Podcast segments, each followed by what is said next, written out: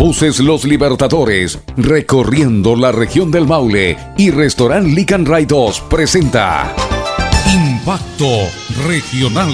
Impacto Regional.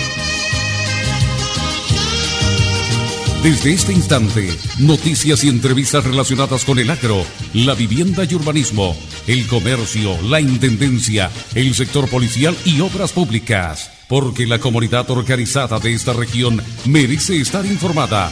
Radio Mágica 89.5 FM y Radio Amiga 1020 AM le agradece su sintonía y le invita a participar de este espacio todos los días sábado. Impacto Regional. Impacto Regional. Conducción y dirección general de Moisés Moya Rojas. Ahora comienza.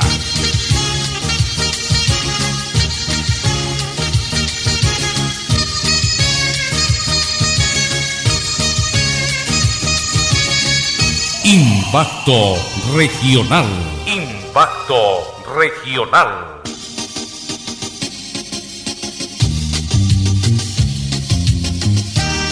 27 minutos para las 11 de la mañana, 27 minutos para las 11 de la mañana. Usted está ya en Impacto Regional de este sábado 23 de mayo del 2020. Seguimos con los temas que están en la contingencia, siempre en radios Mágica y Amiga.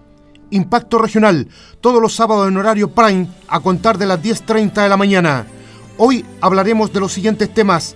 Se dieron a conocer cifras del terror a causa de la catástrofe de la pandemia la otra cara de la pandemia tal vez pese mucho más que la cesantía o también la sanitaria, que es la situación laboral, económica, la angustia y la violencia intrafamiliar. Economía chilena la más afectada tras estallido y llegada de la catástrofe de la pandemia del coronavirus. Alta cesantía, la economía y el crecimiento a la baja. Dramático aumento de contagiados en Chile la catástrofe la pandemia del coronavirus ha alterado dramáticamente la vida de toda la población del país. Empresarios rescataron siete ventiladores mecánicos de la ex clínica del Maule y fueron por el recinto. Más tema a debatir, la amenaza del cambio climático y de la sequía. Aumentan las empresas que se acogen a la ley de protección al empleo. Piñera recibe fuertes críticas tras anunciar nueva normalidad o regreso seguro de los funcionarios públicos y el regreso a clases, pero al parecer el gobierno no se da cuenta que muchos niños y jóvenes no tienen computador y menos acceso a Internet. Comunidad Maulina manifiesta su molestia por, la, por traslado de contagiados desde la capital a regiones. Nosotros le damos la bienvenida a usted, señora, señor, donde se encuentre. Y, por supuesto, también a nuestros eh, gente que se está eh, en estos momentos ya participando por todas las redes sociales. Nosotros vamos a tener varios contactos para que usted esté cada día más al tanto de lo que pasa aquí en la región del Maule y el país, con todos los temas de la coyuntura. Nosotros, yo no estoy solo aquí en la radios Mágica y Amiga, me acompaña, pero como a seis pasos, don Juan Encina. Claro que sí, aquí tenemos guantes, Aquí está el gel y lisoform. Todo con la higiene y seguridad como nos pide la autoridad sanitaria. Pero sí le decimos de inmediato que se vayan a echar una vueltecita ahí en la 2 Oriente, porque entre la 1 Sur y la 1 Norte hay una casa de cambio. Ahí mucha gente extranjera, como 30 más o menos, conté yo, 30 o 35, todos juntos.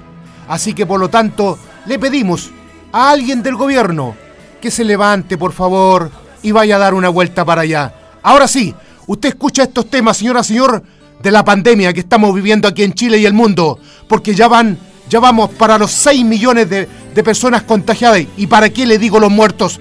Ahora sí, Juan Encina, usted tiene la palabra. Difíciles momentos que nos toca vivir separados tanto tiempo sin vernos tú y yo. Aunque el sol se esconda ahora, ya vendrá una nueva aurora. Volveremos a estar juntos a una copa en el Impacto Regional cuenta con el apoyo de Buses Los Libertadores, recorriendo la región del Maule, RSAM Abogados, estudio jurídico multidisciplinario, liderado por el abogado laboralista Nicolás Salus Mardones, Inmobiliaria Independencia, Aitue, el nuevo centro de especialidades médicas, ubicado en 30 Oriente 1546, edificio centro Las Rastras 2, farmacia junto a ti, integrando las 30 comunas de la región del Maule, restaurant Lican Ray 2, ubicado en 2 Oriente entre 1 Sur y 1 Norte, Electrónica Vergara, Quinta La Chancha del cocinero Rubén Tapia, Monkey Coffee de José Martínez y su selecto grupo de baristas que le atenderán, ubicado en un oriente al llegar a 3 Norte, y Alex Laceras, restaurante de comida rápida, los espera en calle 7 Norte, 1246, entre 5, 7, 6 Oriente. Años de experiencia nos avalan te presentamos el nuevo catálogo Independencia 2020, la mayor oferta de casas, departamentos y oficinas de la región del Maule. Encuéntralo en nuestras redes sociales y en www.seindependencia.cl. Este año viene mucho más interactivo. Encuentra recorridos virtuales de nuestros modelos de casas, videos y mucho más. Todo sin que tengas que salir de tu casa. Además, descubre los super beneficios y nuevas promociones. Este año, más que nunca, en Independencia, trabajamos para que nada detenga tu sueño de ser propietario. Impacto Regional, al servicio de la comunidad organizada, todos los sábados en horario prime de 10.30 de la mañana. Impacto Regional es conducido y dirigido por Moisés Moya Rojas.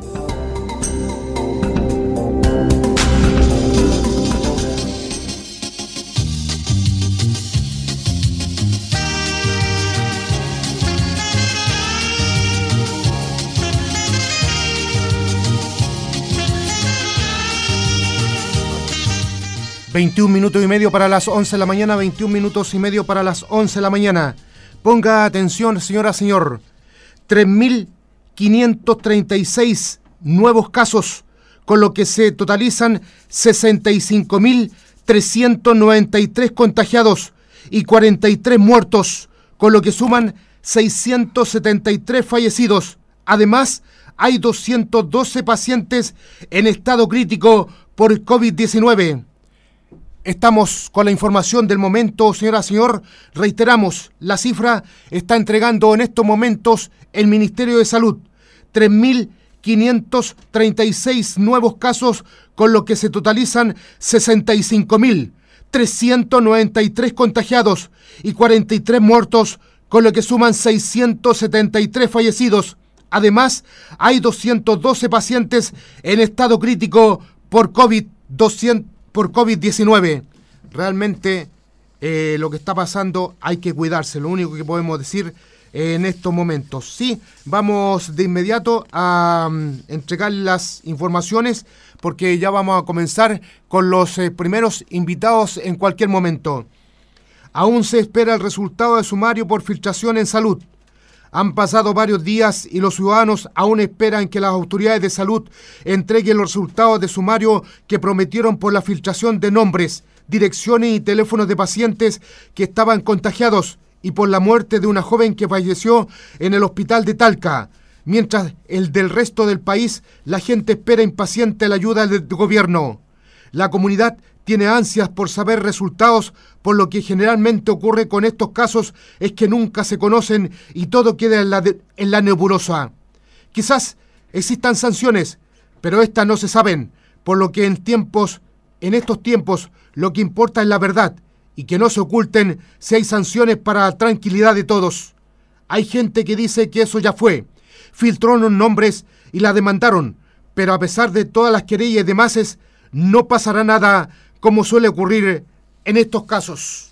Usted está en la sintonía de impacto regional en Radios Mágica y Amiga. Sí, le contaba, el mundo superó los 5.128.000 de contagios por coronavirus, con Estados Unidos a la cabeza con más de un millón y medio de infectados. Los fallecidos, en tanto, llegaron a los 333.489 a nivel mundial, con Estados Unidos liderando la lista, seguido de Reino Unido, Italia y Francia. Realmente se aleja el número de recuperados en relación a los contagiados. Eso es muy malo, dicen los que saben en salud. Así que por lo tanto, tenga mucho, pero mucho ojo, señora, señor. Y vamos a seguir con esto del tema de que, bueno, ya lo sabe, ya vamos a estar con esto que empresarios rescataron siete ventiladores mecánicos de la ex clínica del Maule y fueron por el recinto. Ya son 17 minutos y medio para las 11 de la mañana, 17 minutos y medio para las 11 de la mañana. Usted está en la sintonía de impacto regional en radios Mágica y Amiga. Ya estamos al teléfono cuando son 17 minutos para las 11 de la mañana, 17 para las 11, con el consejero regional del Maule de la UDI, don César Muñoz. ¿Cómo está, don César? Gusto saludarlo. Buenos días, Moisés. Gusto saludarte a ti, a la gente que nos está escuchando, a los amigos que te acompañan en los controles. Así que un abrazo afectuoso para ti. Mire, don César, usted es un hombre de experiencia y lo hemos visto en muchas partes.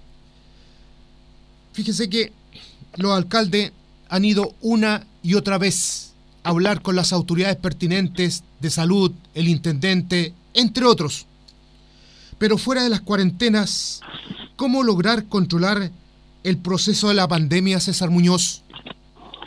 Bueno, eh, es una pregunta que tiene una difícil respuesta. En realidad yo no, no tengo, eh, obviamente, todos los antecedentes que maneja el Ministerio de Salud, eh, como tampoco poseo los conocimientos para decir cuál es la fórmula ideal, digamos. Lo que sí sé, como persona, como, como ciudadano y como también es posible que me pueda afectar con el virus, es que hay que cuidarse. el cuidado personal, la, la buena responsabilidad de cada uno de nosotros para poder evitar que el virus nos llegue es la principal arma para poder combatir este virus, digamos, sin duda que, eso es lo principal. Hay mucha gente que ha actuado de forma irresponsable y quizás no le ha tomado el peso a la gravedad del virus y hace actividades que no deben hacerse, digamos, juntarse en grupo, nosotros ya siguen algunos celebrando cumpleaños, actividades comunitarias, eh, otros estaban en Villa en un gimnasio, o sea, hay gente que no le ha tomado el peso y eso hace muy difícil que por muchas instrucciones que dé la autoridad,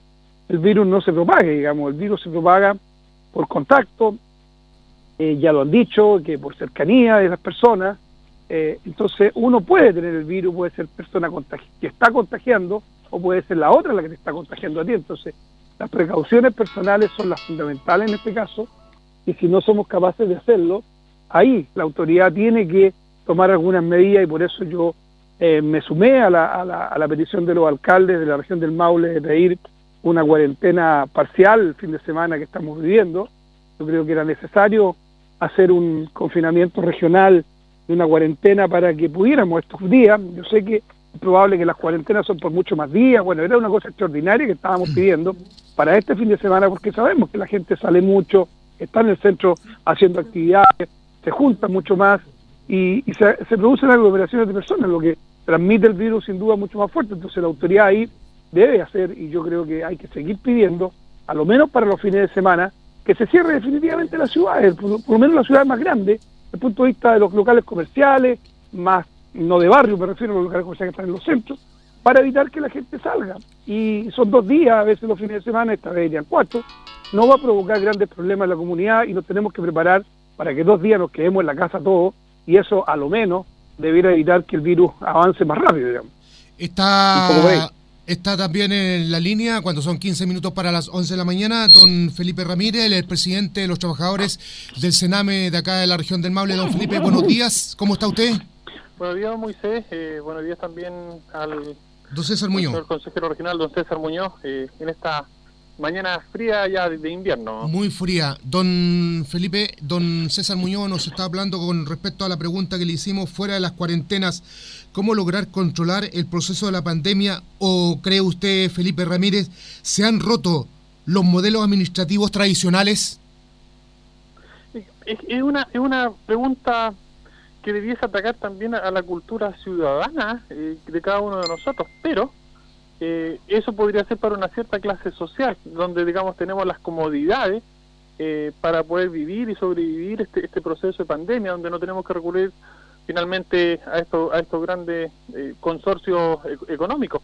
Ahora, hay una, hay una más importante de la población que no tiene esa, esa capacidad que tenemos algunos y hay otra parte de la ciudadanía que finalmente no cree que se va a contaminar, deben creer como super, superhumanos, eh, y se arriesgan en estas situaciones de pandemia, producto de la desinformación muchas veces de los, de los distintos medios de comunicación o de las tecnologías de la información. Entonces hay, hay una suerte de que no, no, se, no se ha atacado fuertemente lo que es la, la, la propaganda que trabaje eh, las complejidades del, del COVID-19. Pues si, si, vemos, yo creo que son muy pocas las personas que leen los reportes diarios del, del MinSal que están en las páginas de Internet y, no, se, dan cuenta de la gravedad que nos estamos quedando con 300 ventiladores a nivel nacional para, para utilizarlo y que en la región del Maule hay un proceso sostenido de crecimiento de personas contagiadas. Mientras, mientras las personas no tomen ese peso, don Moisés, eh, es muy difícil eh, que hagan una cuarentena eh, o em, que hagan una, una cuarentena por sí mismos. Don César Muñoz, siempre las crisis abren un mundo de posibilidades de cambio. En todo sentido, César Muñoz, ¿qué estrategias han debido implementar ustedes en este nuevo escenario? Bueno, yo creo que eh, obviamente esto nos ha llamado no solamente a nosotros que estamos acá eh, hablando, a los que están escuchando, sino que a todo el mundo. Claro. Le ha marcado una, un antes y un después respecto a esto de cómo debemos enfrentar no solamente en la vida cotidiana, sino que muchas actividades en las cuales nosotros queremos insertarnos. O sea, sin duda que en lo particular eh, esto a mí me ha hecho usar muchísimo más la tecnología, obviamente participar eh, mucho más remotamente en, términos eh, productivos, profesionales o, laborales o políticos. y eso es bueno también, digamos, aquí la gente se ha ido acercando a través de, las comunicaciones, pero eh, hemos echado de menos, sin duda, el abrazo, el cariño, el, afecto eh, que uno hace con la piel cuando está con la gente y, eso no tiene reemplazo, digamos, la tecnología, por muy buena que sea, es irreemplazable para poder abrazar a alguien, darle el cariño, el beso, el apretón de mano, que es lo que hoy día esta pandemia nos ha provocado, pero eh, tenemos que seguir usando seguramente para por mucho tiempo y por, quizás por día ya estas nuevas tecnologías que llegaron para quedarse en muchos de la, comunicación que tenemos entre las personas. La, la, teleconferencia ya va a ser un hecho, el teletrabajo probablemente sea un, hecho real para toda la vida, en, mucho, en todo el mundo, y, la cercanía que tenemos para hablar, poniéndonos por, una pantalla de computador con cualquier persona en el mundo es bastante hoy día multiplicadores. Hay proyectos y programas que están disponibles gratuitamente para poder eh, hacer esta comunicación. Ahora, solo un poco haciendo un, tema con lo anterior con la cuarentena, tiene razón. Eh, el tema de que no toda la gente puede hacer la cuarentena de la misma forma. No todos tenemos las mismas condiciones y ahí no todos tenemos tampoco la tecnología adecuada para poder comunicarnos como nos estamos comunicando ahora y en otras otra oportunidades. Por tanto, ahí el Estado debe proveer mucho más posibilidades de que la gente tenga acceso a no solamente al Internet en buena, en buena capacidad, sino que a muchas otras materias para poder hacer cuando se exijan cuarentena, que se cumplan, porque hay gente que, hay un gran número de gente que vive al día, que tiene problemas de hacinamiento en sus propias casas, no le podemos estar pidiendo que se hagan confinamiento además en lugares estrechos donde no tienen las comodidades, por lo tanto hay que replantearse muchas cosas hacia el futuro y eso eh, ya seguramente este gobierno y los gobiernos que vengan tienen que plantearse la estructura del Estado y del país con este antecedente que hemos tenido y que estamos teniendo hoy día en esta crisis sanitaria. Reitero lo que dijimos al comienzo de este programa, César Muñoz, Felipe Ramírez, 3.536 nuevos casos, con lo que se totalizan 65.393 contagiados y 43 muertos, con lo que suman 673 fallecidos. Además, hay 212 pacientes en estado crítico por COVID-19. Otra, eh, otro tema que me está llegando de inmediato a César Muñoz a, Felipe Ramírez, también le cuento en estos momentos que en el barrio sector norte, Don Gonzalo, feria, nadie usa mascarilla muchos que estaban en la 11 Oriente van para allá. Y lo otro que nosotros eh, también al pasar por la 2 Oriente, César Muñoz, Felipe Ramírez, en la 1 Sur y entre la 1 Sur y la 1 Norte hay una casa de cambio ahí en estos momentos y, ¿para qué le digo? Gran cantidad de extranjeros ahí, todos amontonados, por lo menos 40 personas. Nadie del gobierno está presente. Felipe Ramírez, hay niños contagiados funcionarios contagiados. ¿Qué nos puede responder al respecto para nuestros auditores de Impacto Regional en Mágica y Amiga? Eh, bueno, a nivel de, servicio aún no, presentamos eh, niños, niñas, adolescentes que tengan eh, contagio por el COVID-19. somos una de las pocas regiones en que aún nos mantenemos en, en, cero. y a nivel de funcionarios, tampoco tenemos funcionarios contagiados. Sí han existido funcionarios que se han realizado el PCR por presunto presunto contagio, pero gracias a, digamos, gracias a Dios, eh, ninguno de ellos eh, ha dado positivo, lo cual es una, una muy buena muy buena señal. Eh, las medidas se están tomando en los centros de administración directa, sobre todo, tanto con los, con los adolescentes, los niños, como con los, con los funcionarios, y en eso el servicio, digamos, no, no, no ha trepidado en, en gasto. Ahora, siempre, siempre es necesario ultimar los esfuerzos a nivel personal, eh, pero al menos en esta región, don Moisés, tengan la tranquilidad que hasta el momento no tenemos ningún niño, niña, adolescente o funcionario que tenga algún contacto por el COVID-19. La, mm, ¿La conversación con es mancomunada con el nuevo director de, de su servicio? Vamos, vamos avanzando bastante bien con el director regional. Eh, con reuniones semanales, lo cual ha sido una, una, una buena apuesta del, del director y ha, actuado en bastante, bastante consenso, lo cual habla muy bien también de su calidad eh, de, persona. Ahora, siempre a uno como dirigente gremial le gustaría avanzar mucho más rápido, eh, pero entendemos también que son los tiempos que juega el servicio, servicio que hasta hace una semana, recuerde, estaba acéfalo por la situación de renuncia de la directora nacional, producto de la situación ocurrida en, en, la octava región y producto de este acuerdo con, con la ANI. Ahora tenemos una directora subrogante que entendemos es de la línea de gobierno eh, y esperemos que salga el concurso público porque ahora la dirección nacional eh, se debe concursar por alta dirección pública. Don César Muñoz, Seguimos hablando ampliamente del cambio climático, de la sequía. Varios años, llevamos nueve años, más de nueve años en el programa, pero aquí estamos casi 14 años. El clima, el cambio climático es una realidad. Llevamos algunos años de sequía y los gobiernos en este tema están en deuda. Estamos destruyendo el planeta y con ello nuestra propia civilización, César Muñoz. ¿Y qué se habla al interior del, de los consejeros regionales de este tema, porque al parecer la comunidad no tiene idea de lo que están haciendo ustedes ni el gobierno regional, pues. Eh, sí, es probable que haya menos información hoy día de lo que estamos haciendo, producto de que no son presenciales las reuniones, pero estamos aprobando sin número de proyectos. Hemos aprobado recientemente esta semana un proyecto importante para INDAP, para ir en ayuda a los agricultores, un proyecto para Corfo, de mucho dinero para ir a ayuda a los, microempresarios. Hemos apoyado 3.200 millones de pesos para ir a ayudas sociales, la compra de alimentos para la gente de la región del Maule, para kits sanitarios de la región del Maule también. Entonces, hemos seguido haciendo la pega, sin duda, con las dificultades del momento. Ahora, se refiere al cambio climático y tiene razón.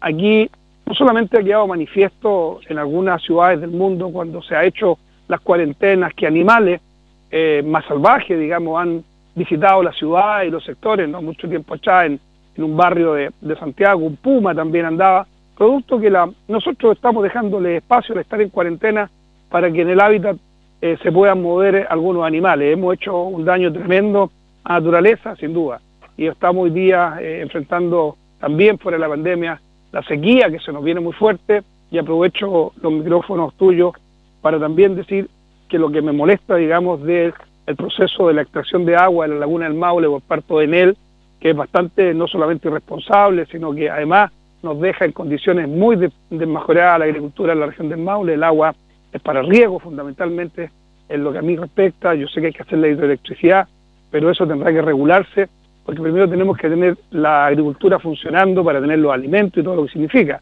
Sin duda que el agua, en, sus etapas de consumo, el, el consumo humano es el principal, pero también tenemos que tener el riego, que es básico para poder prepararnos, para poder cosechar nuestros alimentos y que se distribuyen en todo el país. Una región agrícola como la nuestra debe tener la prioridad el agua de riego en términos de la laguna. Por tanto, mi reclamo eh, formalmente por este es hacia él, que no ha tenido la altura ni la responsabilidad para poder considerar que el agua es de los agricultores, el agua tiene que ser preferentemente para los agricultores y para las tierras maulinas. Así que eh, a propósito del cambio climático, quería mencionar eso también.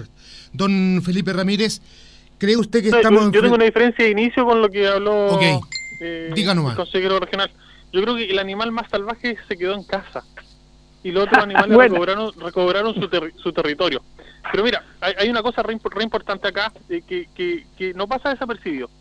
Eh, las reuniones que se realiza el Consejo Regional, que debiesen ser públicas, eh, no lo son tal. Yo no, no sé si ustedes lo están dando por alguna cadena de internet o de televisión, cosa que a la ciudadanía o a alguna parte minúscula, me imagino, le gustaría saber de qué se tratan las reuniones, cómo se debaten y cómo finalmente se distribuyen los fondos los fondos públicos en, la región, los fondos regionales. Cosa que no lo sabemos. Sabemos solamente que no deja, no deja de tener razón eh, Felipe Ramírez. ¿ah? Por eso le, le yo la pregunta con la pregunta anteriormente, porque nadie sabe lo que están haciendo los consejeros regionales. Tiene toda la razón, Felipe. Entonces, suena casi una suerte de, de, arreglo entre un sector y otro. Va a decir, bueno, ya te, damos tanto para tu comuna que es, no sé, es UDI y tal para otra comuna que es, no sé. Entonces, eso eso causa un cierto malestar en las personas que queremos estar informados de, en qué se están gastando las plata, las plantas regionales. Lo otro que, me hubiese gustado que hubiese hablado el señor eh, consejero regional es sobre estas estas canastas de alimentos que no me quedaron claros si son regionales, son nacionales, son son parte de cómo se van a repartir? Porque sale, sale el gobierno mm. nacional diciendo que van a repartir una cantidad X de, de, canastas familiares, eh, pero el gobierno regional también lanza otra otra cantidad de, de, canastas familiares. Yo no sé si se van a sumar la una con la otra o son las mismas. Eso también sería importante que pudiésemos eh, conversarlo. Y en relación al cambio climático y, la utilización de aguas para la generación de, electricidad, oye, vamos vamos a, la desertificación de nuestro país. Ya el, desierto está a las puertas de Santiago. No podemos seguir generando la misma materia energética a través del agua en esta región, que como muy bien lo decía el señor consejero regional, debe ser prioridad, uno, consumo, consumo humano, eh, pero segundo es el sector agrícola y debiésemos ya estar pensando en una agricultura a la usanza de lo que es la tercera cuarta región eh, para eh, que este, este, este bien escaso sea súper bien utilizado y echamos de menos, yo creo hace más de una década, no es solamente este gobierno, pero echamos de menos inversión pública en generación de pequeños embalses. El último que se construyó, entiendo, el de Empedrado y habían otros tres o cuatro proyectos que están durmiendo todavía, me imagino, en, algún escritorio de algún servicio público destinado a esta materia. Don César, eh, eh, finalmente lo que dice don Felipe Ramírez, realmente con la mano en el corazón, ¿qué le decimos a la gente de la región del Maule?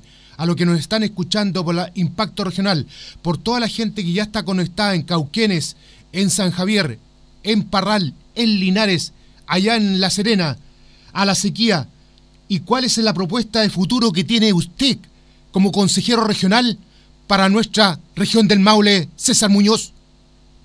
Bueno, yo, yo diría que primero contestándole a Felipe que efectivamente le encuentro toda razón, el, Consejo Regional es una reunión cuando se hace en pública, de carácter público, así lo dice la ley. En estos momentos funcionando remotamente no está siendo pública, lo he manifestado en las dos últimas reuniones que tiene que abrirse una posibilidad para que haya gente que se integre a las reuniones del Consejo, obviamente que oyentes no van a estar participando, pero, pero sí, darles los códigos para que puedan eh, estar invitados como asistentes a la reunión, los que quieran, y eso es posible hacerlo hoy día con la tecnología, así que, pero algo pasa que no me han escuchado todavía, pero comparto con él. Mm. En todo caso, también entiendo... y, muchas, cosas que no escuchan, parece. Él no escucha, sí. Y mm. en todo caso, también comparto con él, eh, no, no hay discrepancia respecto de que los principales animales nos quedamos en casa, o sea, eso es me reí un poco, pero es parte de la verdad que tenemos la humanidad, digamos. Eh, en términos de, de, lo que nosotros tenemos que hacer por el agua, primero no solamente cuidarla, eh, que definitivamente hay que hacerlo, y para cuidarla tenemos que tener la mayor cantidad de obras de infraestructura que permitan que no escurra el agua bajo la tierra, que no se vaya todo al mar, por tanto hay que retenerla, y para retenerla hay que hacer embalse, hay que hacer tranque, hay que hacer pequeños embalsamientos de agua, y eso eh, hay que empezar a trabajarlo mucho más fuertemente y más profesional.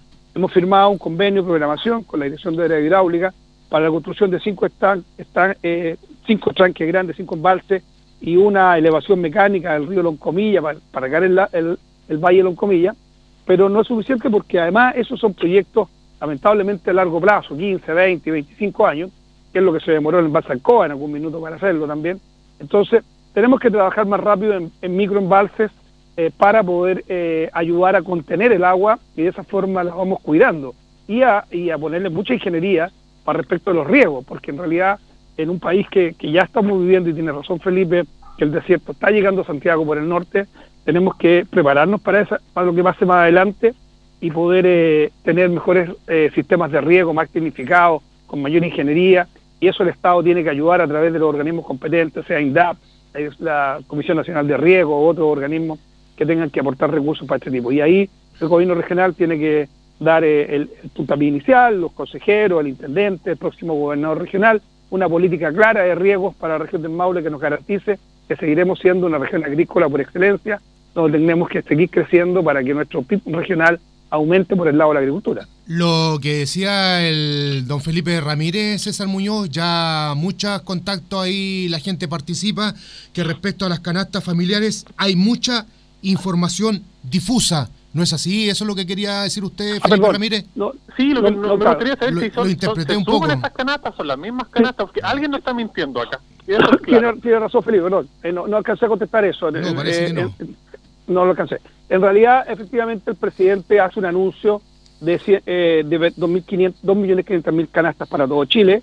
Ese anuncio que hace el presidente, dentro de otros cuatro más, cinco anuncios importantes eh, a nivel país, el, el discurso del día domingo, y ese anuncio no, no dio a conocer de cómo eh, y de qué sectores iban a salir las canastas, ni tampoco dio el valor de cada canasta ni lo que llevaba las canastas. Fue un anuncio general donde el, el- el Estado de Chile, el gobierno, iba a dar esta por primera vez en la historia de Chile una cantidad impresionante de canastas familiares con una logística que no me la imagino cómo va a ser en cada lugar, pero que sin duda involucra los recursos de todos los chilenos. Y efectivamente los gobiernos regionales ya estábamos trabajando eh, la el, el traspaso de recursos, la acomodación de la glosa presupuestaria para dejar libre recursos para canastas familiares. Y no se olviden que el FNDR como tal no puede comprar alimentación por sí solo. Nosotros hacemos obras y programas y proyectos distintos. No hacemos la alimentación como un proyecto particular. Por lo tanto, nos costaba mucho, y nos cuesta, y sin duda por la ley, poder hacer este, este tema. Entonces tuvieron que haber varias conversaciones con la IPRES y con la Contraloría General de la República para poder ver cómo se hacían todos estos procesos a nivel país, no solamente en Talca, en la región del Maule, y en un primera instancia nosotros traspasamos al Ministerio del Interior 1.500 millones de pesos, que el Ministerio del Interior sí podía hacerlo, y esos, esos 1.500 millones de pesos ya van a empezar a comprarse en la región del Maule a través de Intendencia, no de Gobierno Regional, para poder hacer esa- esas canastas. Y por otra parte, el Gobierno Regional ha autorizado a través de los fondos del 6% que nosotros tenemos en deporte, cultura, seguridad ciudadana, trasladarlo al ítem social y bajo el ítem social poder eh, ar- a- aprobar 3.200 millones de pesos para comprar la, la otra cantidad de canastas para llegar a las 150.000 canastas que la región del Maule va a destinar a los habitantes más, más desposeídos, producto también de este anuncio que hizo el presidente. Eso es tan claro como eso, los dineros son los mismos, son de todos los chilenos, no son recursos ni de los consejeros ni en particular de ningún sector político, y es lo que ha anunciado el presidente. Lo importante es que las canastas le lleguen a la gente, lo importante es que se vaya justo donde las personas que más necesitan y no se estén aprovechando algunos, y por tanto aquí hay que fiscalizar a que la pega se haga bien y que le lleguen a las personas adecuadas. Pero pa- para, para entenderlo, perdón, para entenderlo bien, es plata de la región que se envía a interior, me imagino al gobierno central, y el gobierno central compra esto. Entonces, yo no sé cuál es el, el, el- finalmente cuál es eh, el, el, el, el aporte adicional que realizó el, el gobierno central para esta...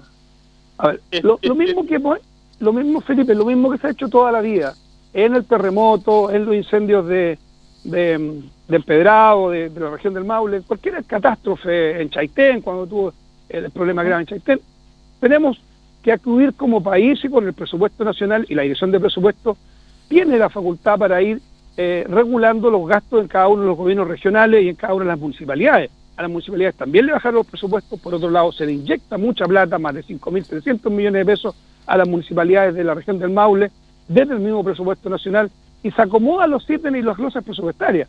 Eso no tiene ninguna novedad, porque lo han hecho los gobiernos de todos los colores políticos en cada una de las emergencias que se han necesitado. Incluso cuando no se gastan los recursos, también se retiran para Claro. hacer algunas cosas. Aquí no, no lo han retirado. Nosotros aprobamos, aprobamos, no han alcanzado a retirar, aprobamos traspaso al Ministerio del Interior, 1.500 millones, y aprobamos comprar canastas familiares a través de 3.200 millones de pesos desde el gobierno regional.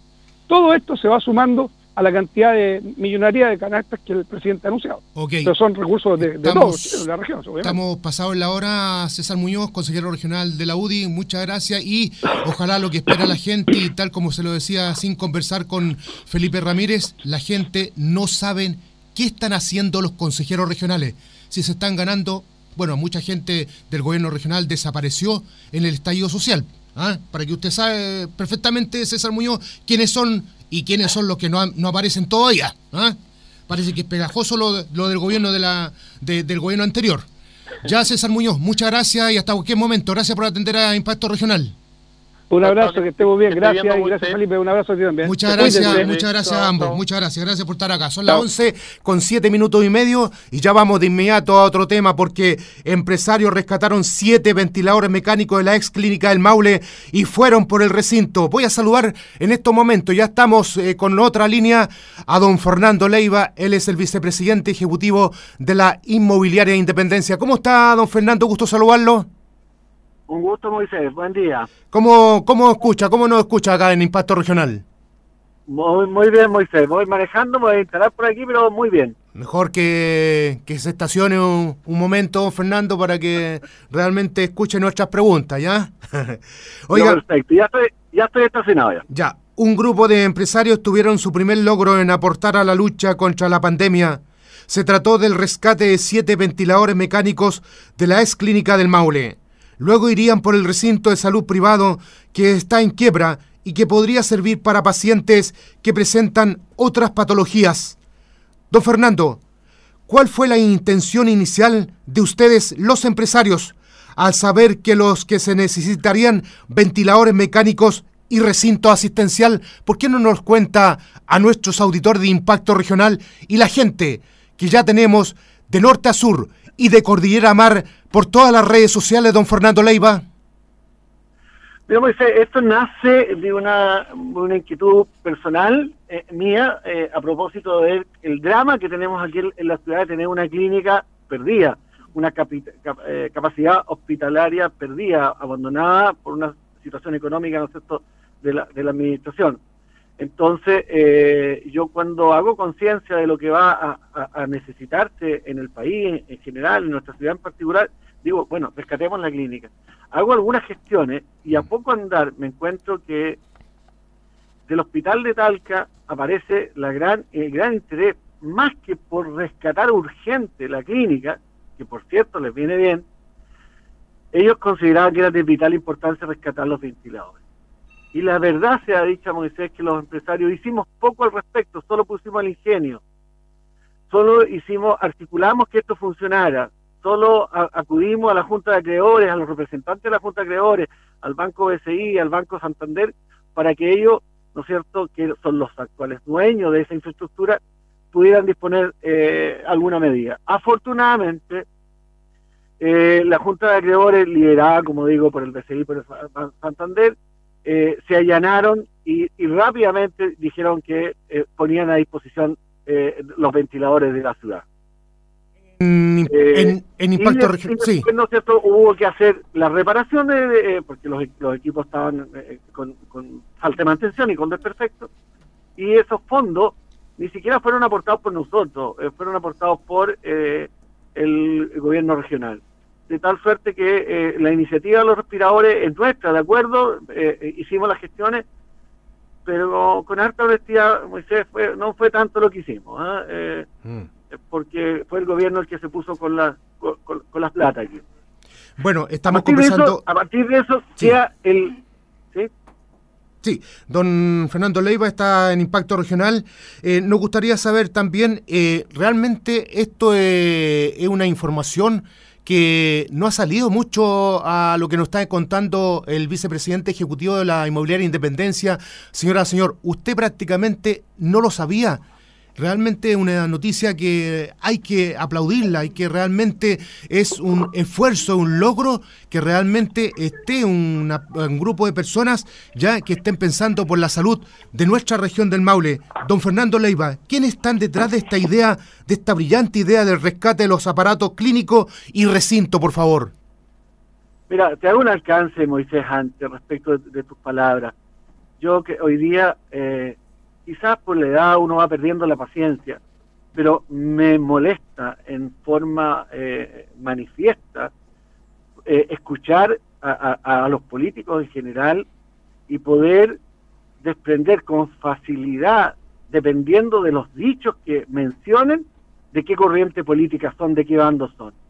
Hoy día creo que se necesita grandeza, hoy día se necesita una visión de, de comunidad, de ciudad, de, sociedad. Y eso desgraciadamente yo observo que no se da. Hoy día, si yo escucho a la, radio, escucho la televisión o leo el diario, solo las declaraciones demuestran de qué corriente política es cada uno. Y eso nos va a terminar por hacer daño. No digo nada más, eh, eh, hago ese, ese mensaje. Necesitamos mm. tener una visión de, una sociedad integral que está viviendo un drama. ¿Quiénes están detrás de esto? Mm, eh, detrás, ¿Detrás de qué? Detrás del rescate de la clínica del Maule. el gobierno regional va a eh, firmar un contrato con la Junta de Acreedores, que está en ese proceso, y eh, va a tener la clínica a su disposición.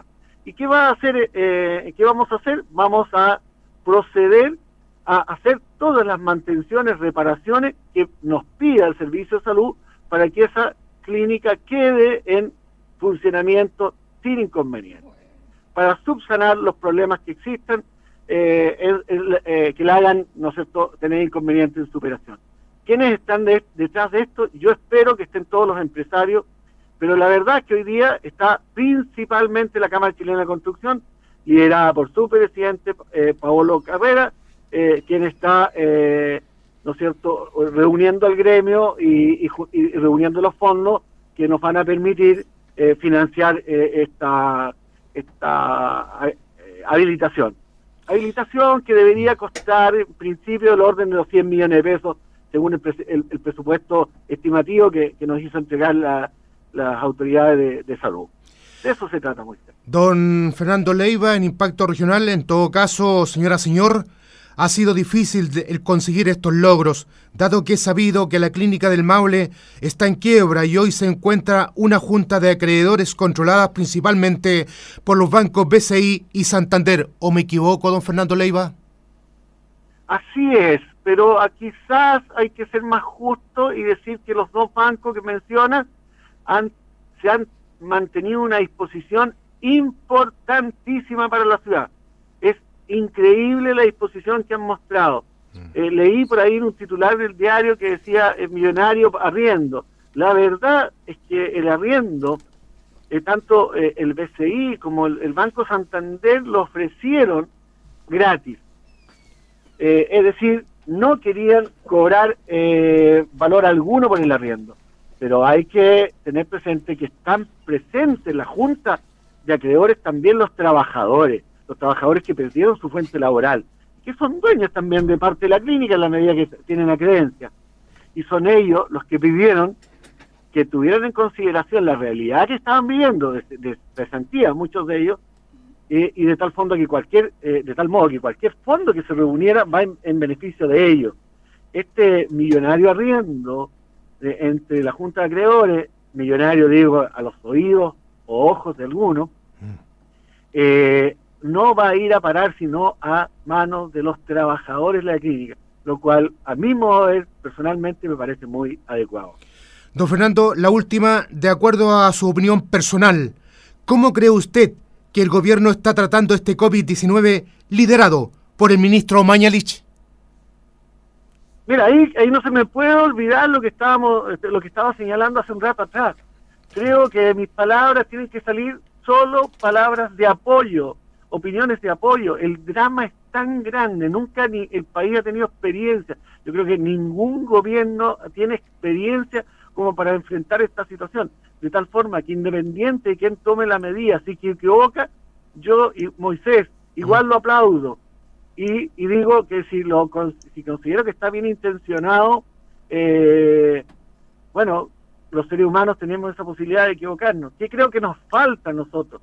Nos falta entender que en una situación así nos podemos equivocar.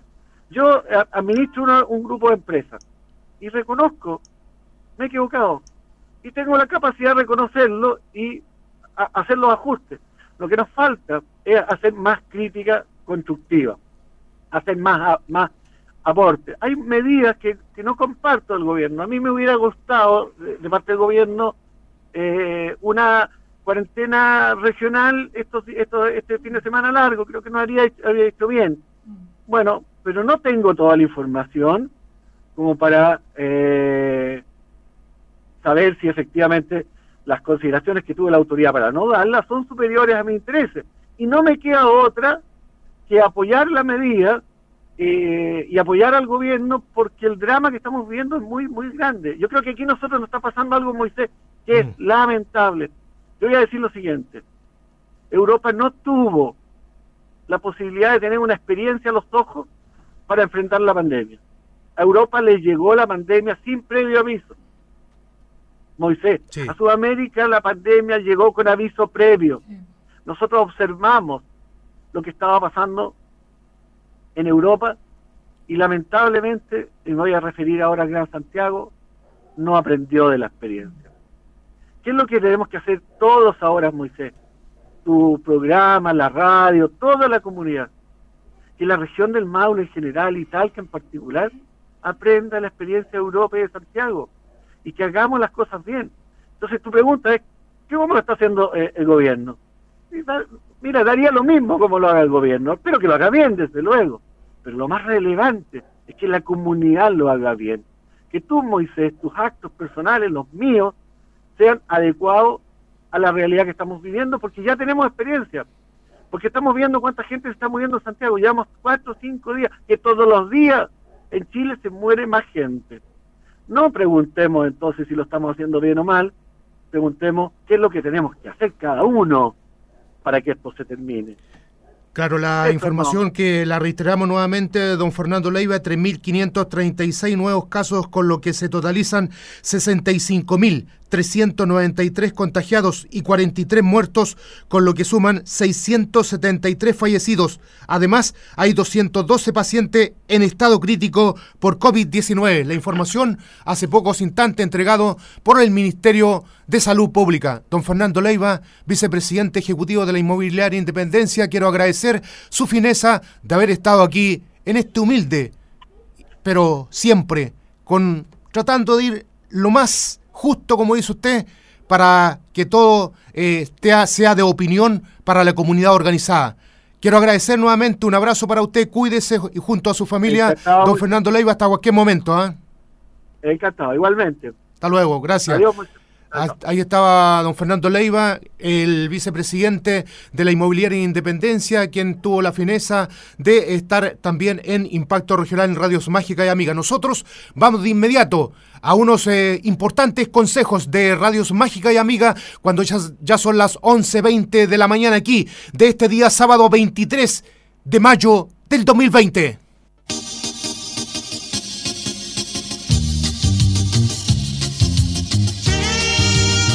En Radio Mágica 89.5 FM y Radio Amiga 1020 AM estamos presentando Impacto Regional.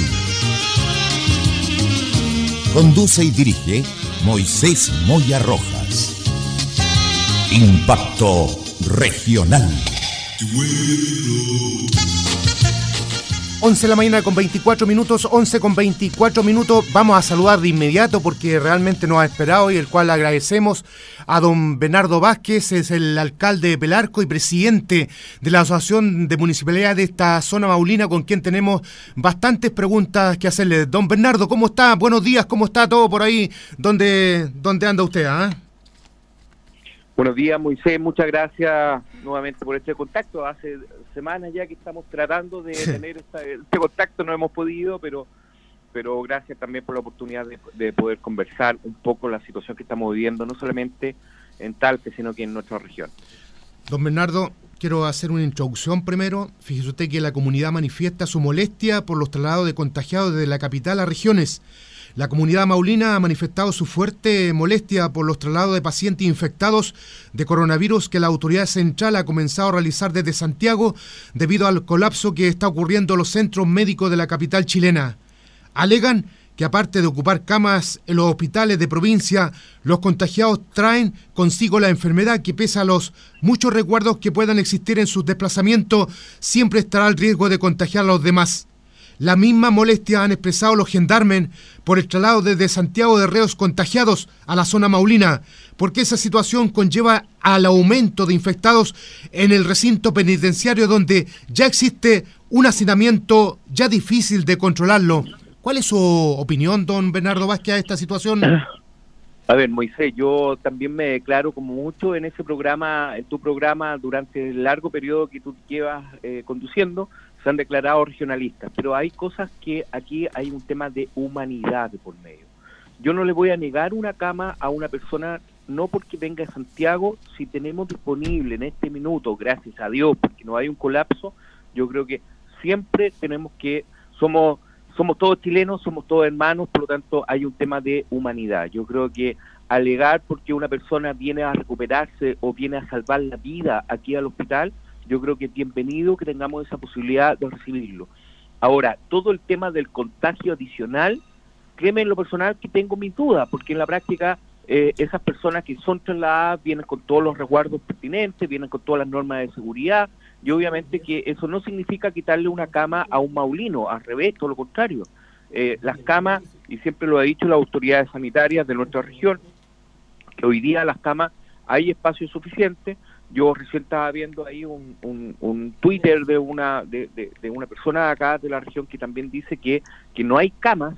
La verdad es que eso yo creo que hay que chequearlo definitivamente porque yo tengo entendido, no, no estoy trabajando dentro de la autoridad sanitaria, pero yo tengo entendido que las camas disponibles en este minuto, si bien es cierto, ha aumentado la cantidad de personas que han llegado a los, a los hospitales, no solamente de Talco, sino que de Linares, de Curicó, han sido bastante importantes, pero hoy día seguimos teniendo una cantidad de camas importantes para recibir a la gente que llega eh, bajo esta lógica de esta pandemia. Ahora, negarle la posibilidad a una persona, por mucho que venga de Santiago de otro lado, también puede ser al revés, que el día de mañana necesitamos que un maulino se vaya a atender a Santiago. Por lo tanto, yo insisto, aquí hay un tema de humanidad de por medio y creo que en esta crisis, así como estaba escuchando don Fernando Leiva, yo creo que esta crisis eh, la tenemos que llevar entre todos. Nosotros ahí, yo creo que, sinceramente, entiendo y comprendo muchas veces las críticas de personas, sobre todo en este tema, porque yo lo había escuchado de otro lado, pero también yo creo que tenemos que no solamente ser egoístas literalmente en pensar solamente en nuestro territorio, sino que también yo creo que esto sobrepasa mucho más allá que un tema de región y un tema, si tenemos la posibilidad de recibir gente con todos los recuerdos pertinentes, yo en lo personal creo que hay un tema humanitario por medio. Don, eh, don Bernardo, por otro lado, los distintos alcaldes de la zona donde usted ha estado también muy de cerca con ellos como presidente, siguen manifestando su preocupación porque, pese a que lo han solicitado una y otra vez en diversas oportunidades, el Ministerio de Salud no ha declarado la cuarentena obligatoria en esta región sureña.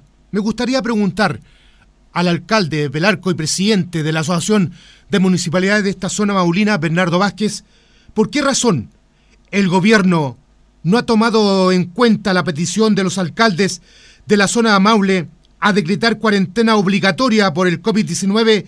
¿Qué espera? ¿Que en la región se registren más muertes, Bernardo Vázquez?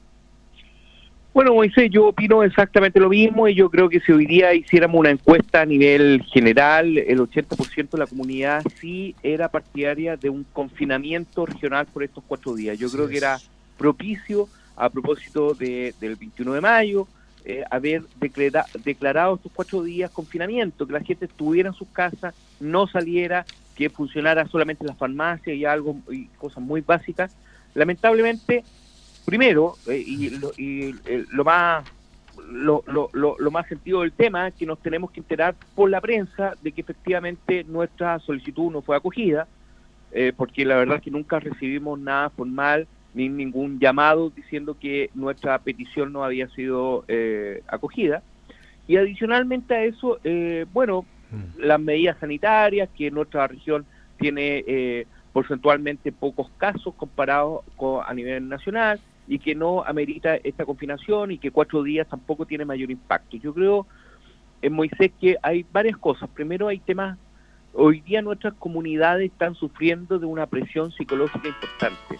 Y al momento de haber presión psicológica también tenemos que hacer gestos para que, la, para que esa presión psicológica vaya disminuyendo. Dentro de esos gestos claramente es que las autoridades tomen algunos resguardos que vayan en beneficio de la comunidad. Hoy día cuando hablamos de los cordones sanitarios, en la práctica por mucho que tengamos muchos cordones sanitarios, no tenemos la capacidad de militares, no tenemos la capacidad de carabineros, por lo tanto, esos cordones sanitarios son en la práctica muy débiles comparado con el total de la población que hoy día tenemos. Yo creo que fue un error, a lo mejor no sanitario, porque a lo mejor sí, no soy experto en el tema, pero sí yo creo que de dar señales, yo creo que fue un error no haber declarado esta cuarentena, creo que otro error comunicacional importante es que aquí los 30 alcaldes, los 30, solicitamos dicha cuarentena y debería haber sido respondida tal como nosotros lo hicimos formalmente a través de la oficina. No estoy pidiendo que nos hagan una carta, pero a lo menos un llamado diciendo que efectivamente esto no fue aprobado. Yo sinceramente creo que esos gestos hacia la comunidad y también hacia las eh, autoridades eh, comunales, que son las personas que hoy día están enfrentando directamente esta crisis con las comunidades, obviamente que van erosionando un poco la credibilidad del sistema político. Es sabido que esta pandemia no distingue colores, sexo, lugar ni ocupación. La construcción mueve un alto número de personas en la región. Al parecer tuvimos conocimiento, Bernardo Vázquez, que en la cárcel que se construye, al parecer habían eh, infectados. Eh, ¿Tuvo algún conocimiento usted? Bueno, efectivamente, ahí en la cárcel, la construcción de la cárcel, porque una persona me llamó, oiga, aquí en la cárcel, no, no, no, en la construcción de la cárcel, mm, no en la cárcel donde están los reos actualmente. Esto en Panquilemo. Porque eh, claramente hay focos de infección ahí en la cárcel, en la construcción de la cárcel, en hay muchas personas, vecinos de San Rafael, de Pelarco, de Talca, de San Clemente, que trabajan en la construcción de Talca, de la, de la cárcel de Talca. Es una fuente laboral importante la construcción de Talca, claramente. Eh, lamentablemente, esta semana hubieron cinco casos, salió un solo día cinco casos de cinco trabajadores de la construcción de la cárcel que son de de San Rafael. Justo con la misma salieron un caso más en la comuna de Pelarco que también eh, trabaja en la construcción de San Rafael. Yo hoy día no he revisado los datos, pero me parece que vienen tres casos más de San Rafael que también provienen de la construcción de la cárcel de, de, eh, de, la cárcel. Por lo tanto, para nosotros es súper preocupante. Yo hablé con la alcaldesa Claudia Díaz, porque la verdad es que primero el recuerdo de los de la fuente laboral, importante sobre todo en esta época. Segundo, que en, un lugar donde hay una cantidad importante de gente trabajando, se tome todos los recuerdos pertinentes, porque ahí puede haber un foco grande de que se pueda infectar mucha gente y esa gente a su vez llega a las comunas que son sus comunas donde residen. Por lo tanto, yo le solicité el día lunes al intendente, a la Seremi de Salud, yo espero que el Seremi de Justicia vayan y fiscalicen las condiciones que está hoy día la construcción de la cárcel. Me decían que efectivamente ya lo hicieron, se pararon, tomaron todas las medidas pertinentes, pero yo creo que es un tema que se tiene que seguir viendo porque, insisto, esto eh, el día lunes salieron los primeros casos de personas que eh, trabajan en, en, la cárcel de Talca y hoy día, ayer y hoy día, volvieron a salir más casos positivos de personas que trabajan en la cárcel de Talca. Por lo tanto, ahí claramente hay un problema y ese problema las autoridades, tanto el Ceremi de Justicia como la Ceremi de Salud, tienen que tomar carta en el asunto, resguardando, insisto, el tema laboral que es tan importante el día de hoy, pero sobre todo la seguridad y la salud de cada una de las personas que construyen hoy día la cárcel. Tenemos en la otra línea, don Bernardo Vázquez, para que usted también lo escuche, al presidente del sindicato allá de la construcción de la cárcel de Talca, don Mauricio Jiménez. ¿Cómo está, don Mauricio? Gusto saludarlo. Hola, buenos días, Moisés. Buenos días a todos los radioescuchas y aquí estamos pendientes de lo que se está ¿Usted podría bajar un poquito su receptor, por favor, su radio, porque nos estamos acoplando y ahí nos escucha bien para nuestros auditores? Ahí, ahí sí, muy bien, don Mauricio Jiménez. Don Mauricio, bueno, he sabido que usted tiene gente como presidente allá en la construcción de la central hidroeléctrica Los Cóndores, allá donde se construye también el hospital de Curicó y también allá en Rancagua, en Codelco. Usted como presidente del Sindicato de la Construcción, ¿qué nos puede señalar al respecto y de lo que dijo también don Bernardo Vázquez, presidente de la Asociación de Municipalidades de esta zona maulina? Sí, buenos días, Moisés. Mira, yo lo estaba escuchando atentamente eh, a don Bernardo, eh, un efectuoso saludo igual para él.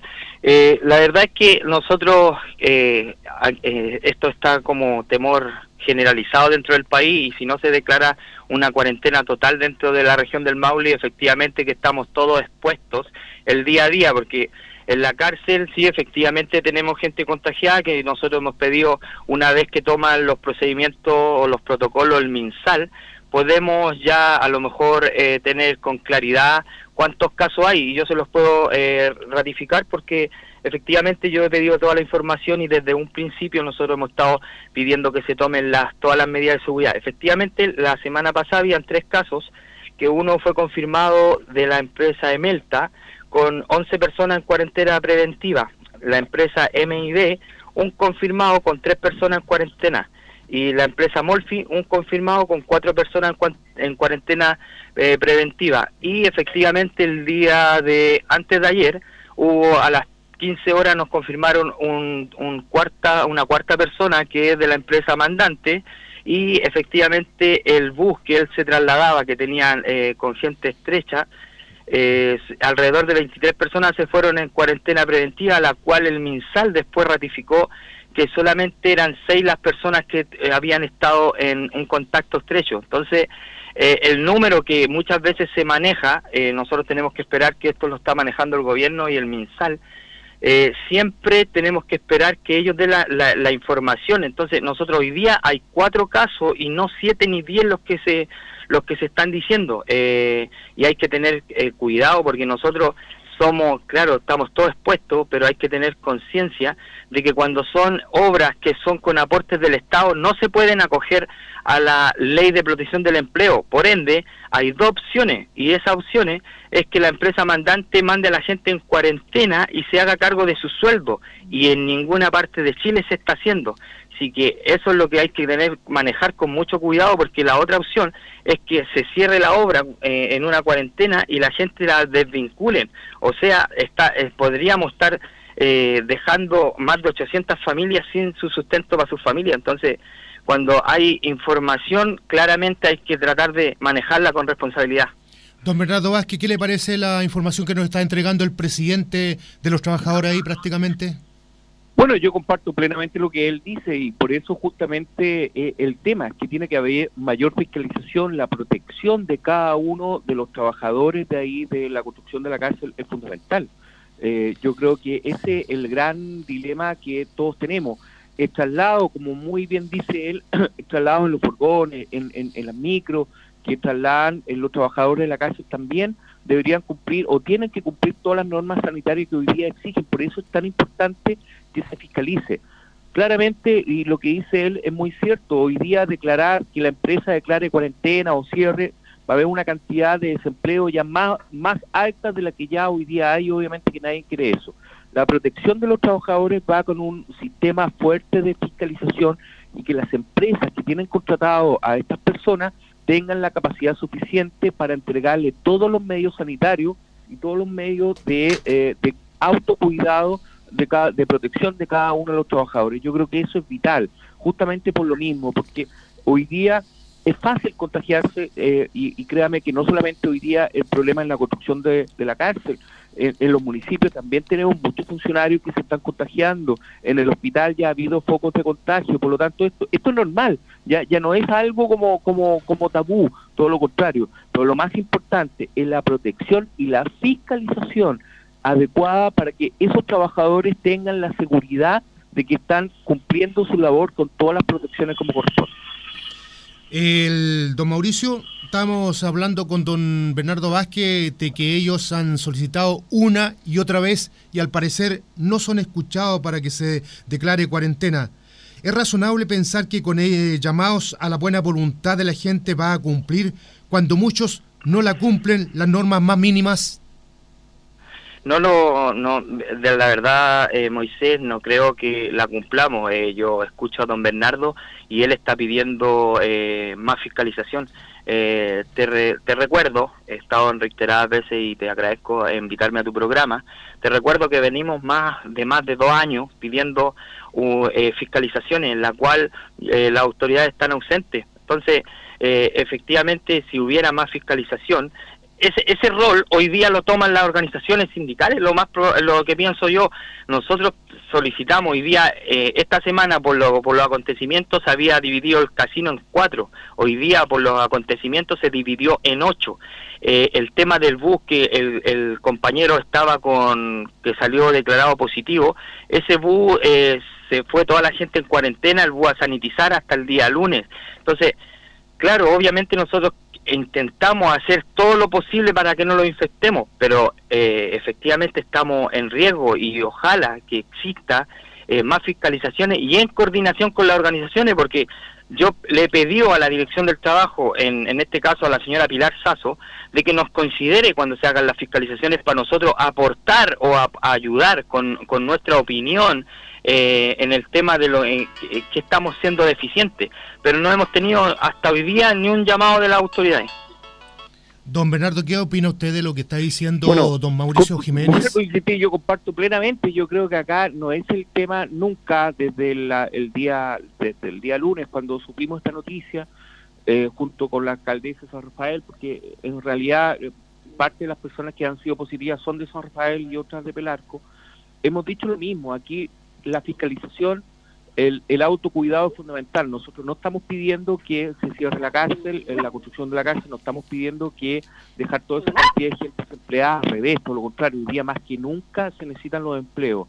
Pero yo vuelvo a insistir y se lo pedimos formalmente al intendente, que la Seremi de Salud, el, el, Seremi de Justicia, e, efectivamente la, la directora regional de, de, del trabajo, vayan, fiscalicen para que esos trabajadores tengan la, entre comillas, la tranquilidad, entre comillas, de poder efectuar sus labores como corresponde y no andar eh, obviamente asustados porque claramente aquí se nos va a, abrir muchos brotes, no solamente en tema de la cárcel, vuelvo a insistir, ya fue en el hospital, en los municipios y en muchas empresas ya hay diferentes brotes y por lo tanto hoy día lo que tenemos que es prevenir y cuidar a aquellos trabajadores que hoy día están desarrollando su trabajo. Así que yo la verdad que comprendo.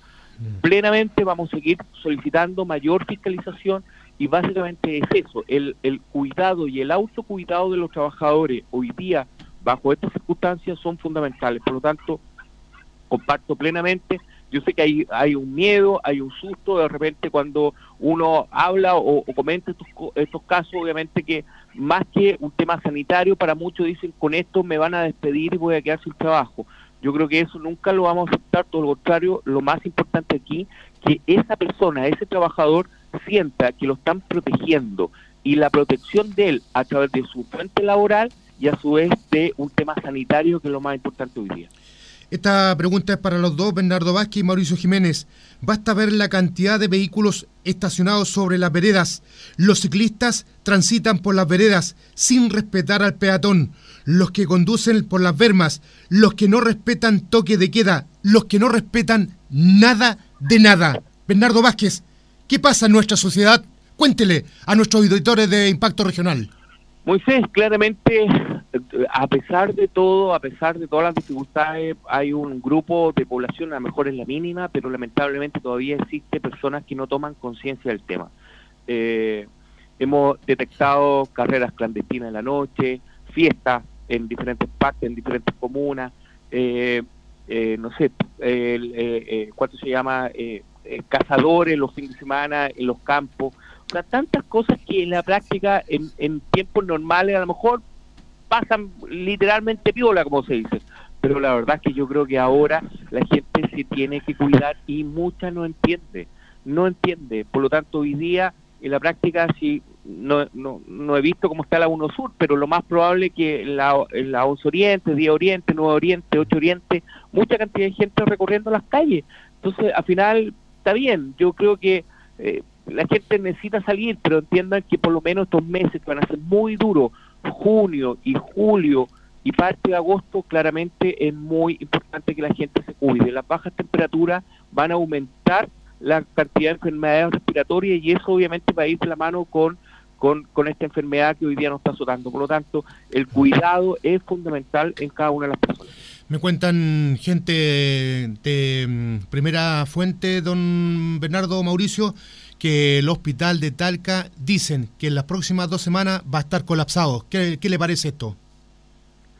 Es probable, es probable que esté colapsado, es probable que la cantidad de casos aumenten y por eso fue nuestro gran llamado a que estos cuatro días, que a lo mejor no son muchos para una cuarentena, tampoco iban a afectar la economía local, estar cuatro días sin, sin trabajo, digamos literalmente.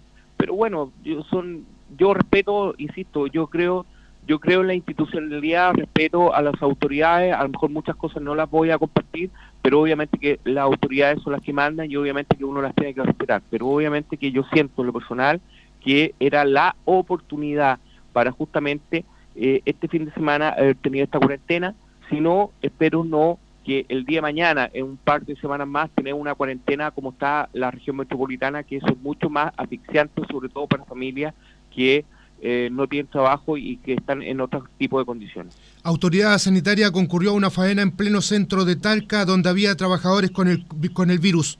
Autoridad sanitaria se hizo presente en la faena de construcción de calle 2 Sur con 2 Oriente en Talca por caso de trabajadores al parecer con COVID-19.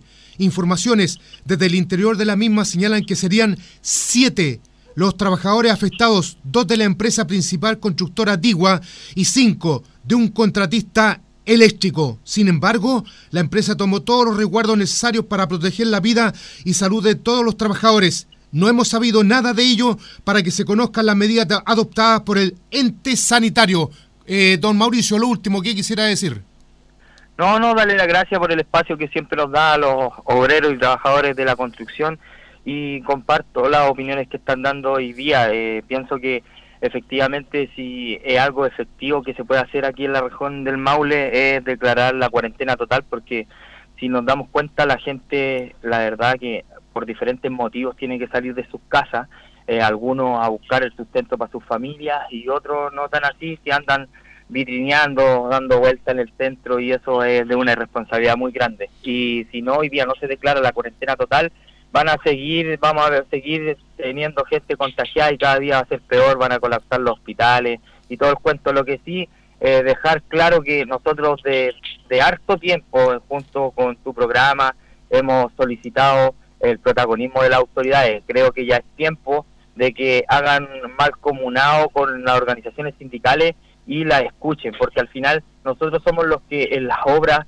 tratamos de eh, internar algunas todos los requisitos que se deban tener hacia la empresa y pedirle eh, los autos, como bien dicen, son autocuidados, pero efectivamente eh, la ley 16.744 emplaza al empleador que es el que tiene que tener las condiciones. Si el empleador no entrega las condiciones, es muy difícil que un eh, obrero pueda entregar las condiciones dentro de una construcción. Reitero, Bernardo Vázquez, Mauricio Jiménez, en el barrio sector norte, don Gonzalo Feria, nadie usa mascarilla. Me mandan una foto acá, muchos que estaban en la 11 Oriente van para allá. Y lo otro, cuando nosotros nos dirigíamos para hacer este programa, Bernardo Vázquez, ahí en la 2 Oriente, entre uno sur y uno norte, está una casa de cambio. Como 40 extranjeros, todos ahí muy, muy agrupados realmente le hicimos un llamado a la autoridad sanitaria o quien sea del gobierno para que se vaya a echar una vueltecita por ahí. Bernardo Vázquez, ¿cómo está todo esto de internet, la luz, agua potable en su comuna, alcalde? Bueno, como, como siempre, ya no es novedad, ya no es noticia durante esta semana. Para nosotros es noticia todo lo que usted La luz cortada, la compañía eléctrica, la verdad que nuevamente mostrando que entrega un pésimo servicio, sobre todo a las comunas rurales. La verdad es que ya no sé qué más se puede hacer. Es indignante la situación de la compañía eléctrica, eh, pero la ah, verdad es que, bueno, ya ayer nuevamente hicimos la, la el reclamo formal ante la SEC, pero bueno, este reclamo, no sé, 200 y, tanto, porque ya eh, toda la semana se reclama lo mismo y la verdad es que no vemos nunca resultados reales con este tema de la luz. Y el tema de Internet, la verdad es que nosotros como municipalidad hemos tratado de reforzar eh, muchos puntos de la comuna, justamente sabiendo del tema que la gente hoy día se informa a través de las redes sociales, se eh, tiene que estudiar los niños a través de Internet y obviamente que es muy importante, sobre todo en las comunas rurales, tener espacios comunitarios donde la gente se pueda conectar gratuitamente. Así que mm. eso, eso son las novedades de Pelarco en general, pero para nosotros, vuelvo a insistir, el tema de la compañía eléctrica ya son años y años con la misma tortura de, de días completos sin luz, de que la gente se queda sin agua porque no tiene cómo echar a andar los motores y la verdad es que eso obviamente que va erosionando la credibilidad de la institución. Pero algo tendrá que hacer junto al gobierno usted, pues, don Bernardo Vázquez. Bueno, nosotros la primera semana de, eh, de marzo, justamente antes, la, misma semana antes que partiera la pandemia, nosotros estuvimos con el subsecretario de Energía, eh, yo estoy hablando yo y, dirigentes vecinales de, de, la comuna, estuvimos con el director nacional del CERNAC, entregando los reclamos formales, y justo aparece toda esta pandemia y bueno, y ahí quedamos, pues esperamos tener alguna novedad pronta porque la verdad es que si bien es cierto estamos todos eh, enfocados a este tema, pero la vida sigue en, en, algunas cosas y obviamente que se tiene que dar las respuestas como corresponde. Hay que estar ahí, lo que está contando Bernardo Vázquez, para poder sentir lo que se siente cuando no tiene luz, eh, energía eléctrica, también agua potable o internet. Hay que estar ahí para, para ver cómo se sufren cuando no hay estos elementos básicos para una casa o en cualquier lugar, Bernardo Vázquez, ¿no es así? Así es, pues no, no, sobre todo vivir en el campo sin luz, créeme que es bastante complejo. Sí, pues. Eh, ayer a botón, nosotros estábamos en Consejo Municipal eh, vía eh, Zoom, que ahora es la modalidad, y se nos corta la luz y la verdad que muchos acuerdos que teníamos que tomar, lamentablemente se tuvo que suspender todo porque no tuvimos luz. Entonces, si no tenemos luz, no tenemos internet, no tenemos agua, es, toda una, una línea que se va sucediendo y obviamente que es bastante incómodo, molesto y por sobre todas las cosas eh, dificulta el diario vivir, sobre todo la gente que vive en las comunas rurales. Don Bernardo Vázquez, gracias por recibir la, llamada de Impacto Regional en Radio Mágica y Amiga de hoy sábado 23 de mayo del 2020. Un abrazo para usted y como siempre usted se mueve ahí como, como lo hemos dicho, ¿ah? eh, como culebra, está en todas partes, en todos los ministerios para ir en ayuda y solución para su comuna floreciente, alcalde Vázquez. ¿ah? Bueno, muchas gracias Moisés. Bueno, y esa es la idea, pues al final uno está justamente todo lo que vivimos y trabajamos del servicio público es justamente eso, dedicarnos de lleno al servicio público y dedicarnos de lleno a tratar de, sobre todo ahora en momentos de crisis, estar presente y darle solución a nuestras comunidades que lo requieren. Así que Gracias. Es parte, es parte del tema, así que un abrazo alcalde y cuídese. gracias. Gracias. Don Mauricio Jiménez, un abrazo para usted y también lo están escuchando ahí la señora Nicole y, su hijo también, Christopher Javier y, Sebastián Jiménez Maturana. Un abrazo, Mauricio, hasta cualquier momento. Lo mismo te iba a pedir. un saludo a mi compañera de vida así que, y a mis hijos. Muchas gracias por tu contacto. Ok, muchas gracias. Ahí estaba entonces Bernardo Vázquez y también Mauricio Jiménez, de ahí del presidente de donde se construye la cárcel eh, de Talca. Vamos a hacer un alto de inmediato porque ya están en línea otros invitados a Impacto Regional y la hora como pasa muy rapidísimo. Vamos y regresaremos.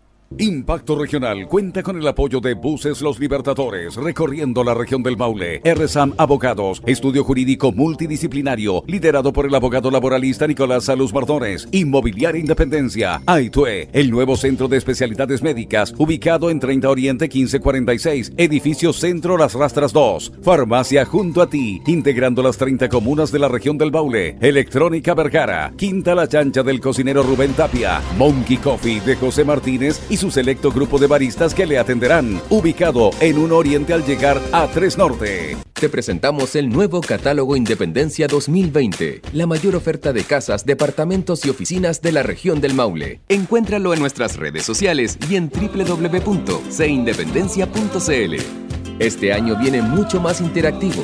Encuentra recorridos virtuales de nuestros modelos de casas, videos y mucho más. Todo sin que tengas que salir de tu casa. Además, descubre los super beneficios y nuevas promociones.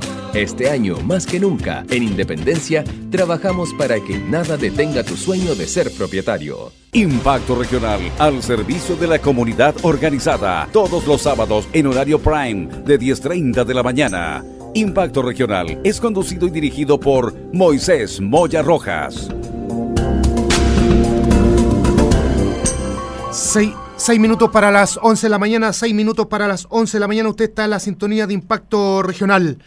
Bueno, antes de ir eh, con el otro invitado que ya está en la línea, quiero hacer eh, un saludo para don Mauricio Flores. Saluda a su señora Alejandra Martínez. Ellos son los dueños del café Rossini. Bastante trabajo han tenido con esta situación para, para lo, que han, lo que han tenido que vivir desde el estallido social, ya que había que cerrar los locales eh, como a las 12 del día. Ahora con esto de delivery, como se llama esta situación, prácticamente es un 20% nomás y, y realmente los locales de arriendo en el centro de Talca son muy caros, un millón, un millón doscientos mil pesos. Realmente, aunque se quieran reinventar, como dicen las autoridades, esto no es posible porque uno está metido, hay que estar metido con esta gente del centro de Talca, muy cercano a la Plaza de Armas, donde habían todos estos desmanes en este estallido social, pero no es lo mismo cuando se trabaja normal. Un saludo entonces para ello. También para el profesor César Sepúlveda. Saluda a su señora Janet Valdebenito. Ya hacemos otros saludos, por supuesto, y vamos de inmediato a la línea porque nos está esperando el gobernador de la provincia de Talca, don Felipe Donoso. ¿Cómo está, don Felipe? Gusto saludarlo. Muy bien, muy buenas tardes. Solo corregirle, Moisés, falta poco para las 12 del día, no para las 11 de la mañana. Era, justamente, muy atento, está muy pendiente. ¿eh? Claro, cinco minutos para el mediodía. Don, don Felipe Donoso, gobernador de la provincia de Talca, al parecer ha recrudecido la delincuencia o es más violenta, robos, asaltos. Vecinos del sector Galilea, en el barrio surponiente de Talca, se han quejado que en las noches es casi nula la presencia policial, posterior a hora del toque de queda. Los intentos de robo principalmente son a eso de la una de la madrugada. Agregan que ha habido intentos de robos de automóviles estacionados en la vía pública y en otros al interior de los antejardines, pero que lo que propios vecinos han ahuyentado a los delincuentes, dado que tienen grupos de mensajería que les alertan. ¿Qué les puede señalar a los vecinos del sector y a otros sectores donde hemos escuchado que hay asaltos, robos? ¿Qué nos puede decir a través de Impacto Regional a esos vecinos de aquí de su jurisdicción, Felipe Donoso? Bueno, lo principal y, el mensaje que quiero darle a todos los vecinos, no solamente a los vecinos del sector Galilea, sino del sector norte, del sector sur, del sector oriente, en definitiva, lo más importante para poder hacer una buena, un buen combate a la delincuencia es que existan las denuncias formales.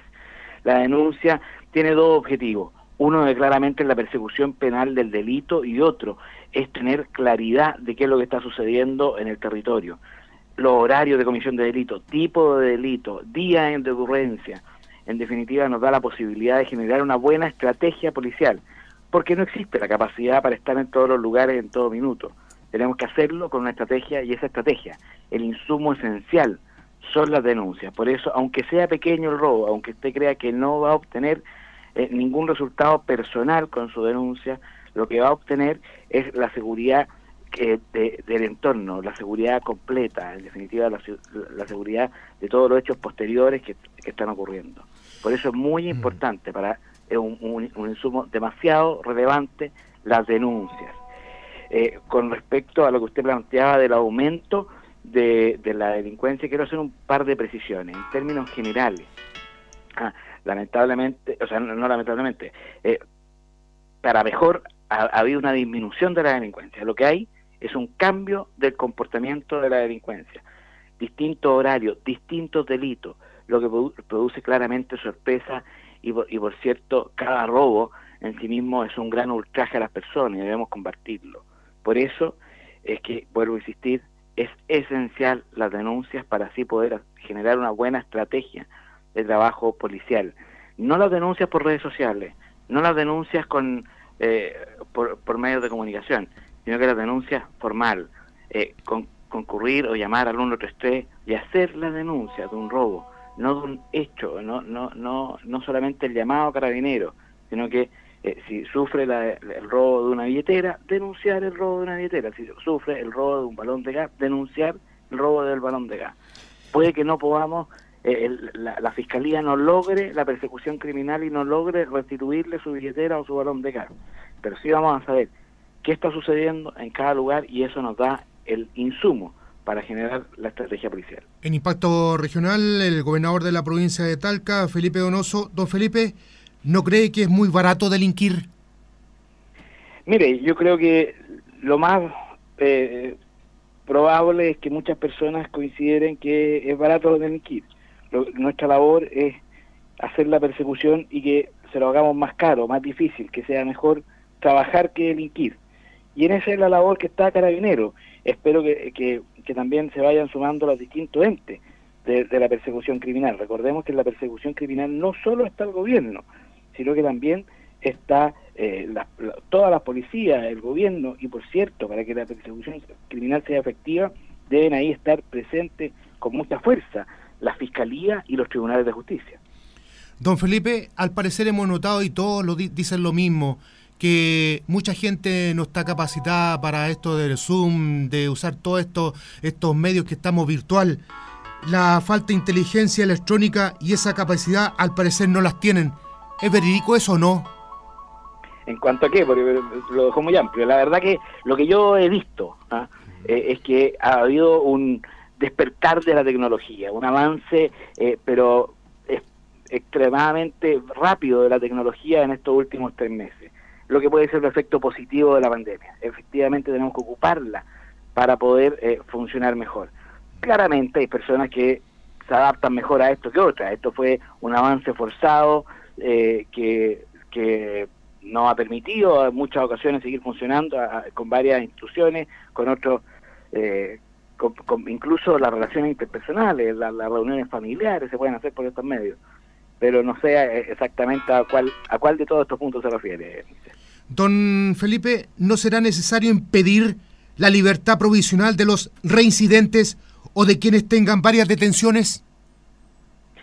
Bueno, ahí hay un trabajo parlamentario, pero a la vez hay un trabajo judicial, más allá de impedir la, libertad. Hay normas, eh, cuando son reincidentes son un agravante, hay normas también que nos permiten eh, pedir la, la, la, reclusión de las personas, pero eso tiene que ejercerse por la fiscalía y por los tribunales. Una vez bien ejercida esa facultad, da lo mismo si nos llenamos de normas. Si la regulitis no es la solución a todo. La regulación eh, está. Recordemos que con estas mismas normas las personas duraban mucho más tiempo encarceladas años acá. ¿ah? Eh, pero hubo un cambio del sistema procesal penal. Eh, ha habido distintas apreciaciones del, del sistema jurisdiccional y muchas veces con la misma norma, ¿ah? las personas obtienen una sanción menor.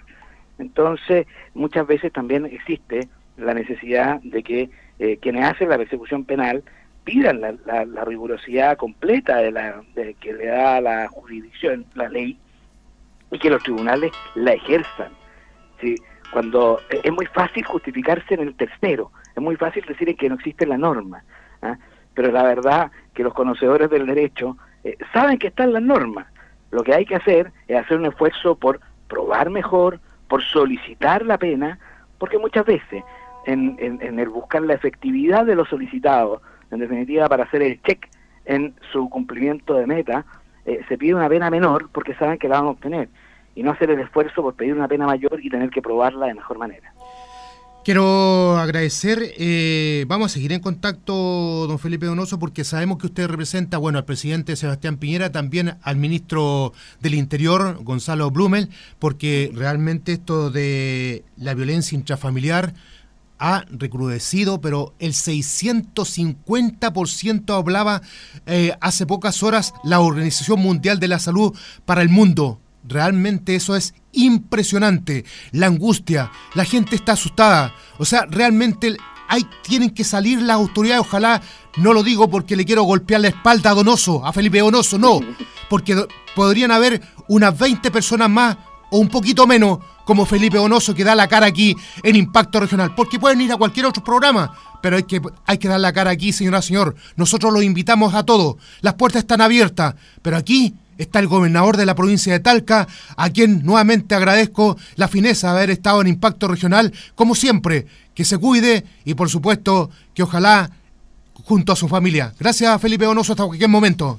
Muchas gracias, que tengan muy buen día y por favor quedémonos en casa, mantengamos la distancia social, el lavado recurrente de manos, utilizar la mascarilla lo más posible, guantes si los tiene, antiparras si los tiene, para que así podamos cuidarnos y podamos volver a la salud. Esta crisis es muy profunda y es mucho más allá de los efectos que hoy día está dando solo la salud. Gracias, don Felipe, hasta cualquier momento, gusto saludarlo. Y también queremos, antes de partir este programa nuevamente, que ya se fue pero rapidísimo, saludar a don Alfonso Ibarra y también a don José Faúndez. Él es el del presidente del Canal Nacional Deportivo Laboral de Talca. Don siempre Alfonso Ibarra ahí muy presente, pendiente de este programa. Y a don Juan Maclín, que está allá en La Serena. A don Luis Sandoval también nos escucha a esta hora y también hace algunas preguntas de lo que tiene la expertise en la parte de todo lo que es delincuencial, entre otras cosas, robos, asaltos. También para don Marco Retamal, un gran saludo para él, a don Marco, nuestro buen amigo, y don...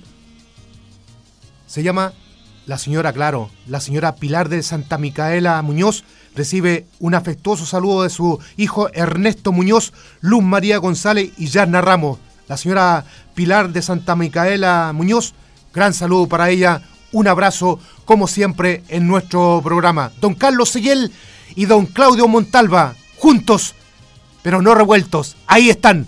Hasta cualquier momento, muchas gracias. Don Juan Encina en el Control Master a seis pasos de distancia.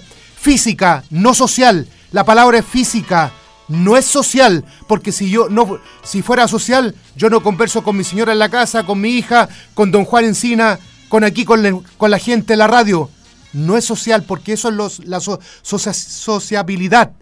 Eso es conversar, como mucha gente hoy día ya no lo hace. Nos vamos. Juan Carlos Cortés, por supuesto, en la sala de grabaciones y a toda la gente que nos escucha aquí en Radio Son Mágica y Amiga. Un abrazo, sigan la compañía de Impacto Regional, sigan la compañía de Mágica y Amiga porque están todos los temas desde las calles. Miguel García, un abrazo para ti. Nos vamos. Usted tiene la palabra.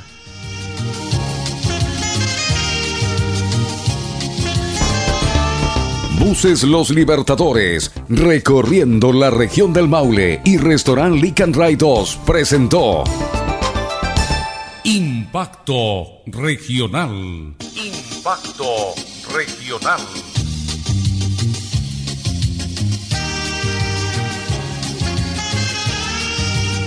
Nos despedimos de las noticias y las entrevistas de interés regional. El próximo sábado estaremos en este mismo punto del dial con lo que usted necesita saber, conocer y comentar. Impacto Regional, bajo la conducción y dirección general de Moisés Moya Rojas. Impacto Regional, al servicio de la comunidad organizada. Hasta el próximo sábado.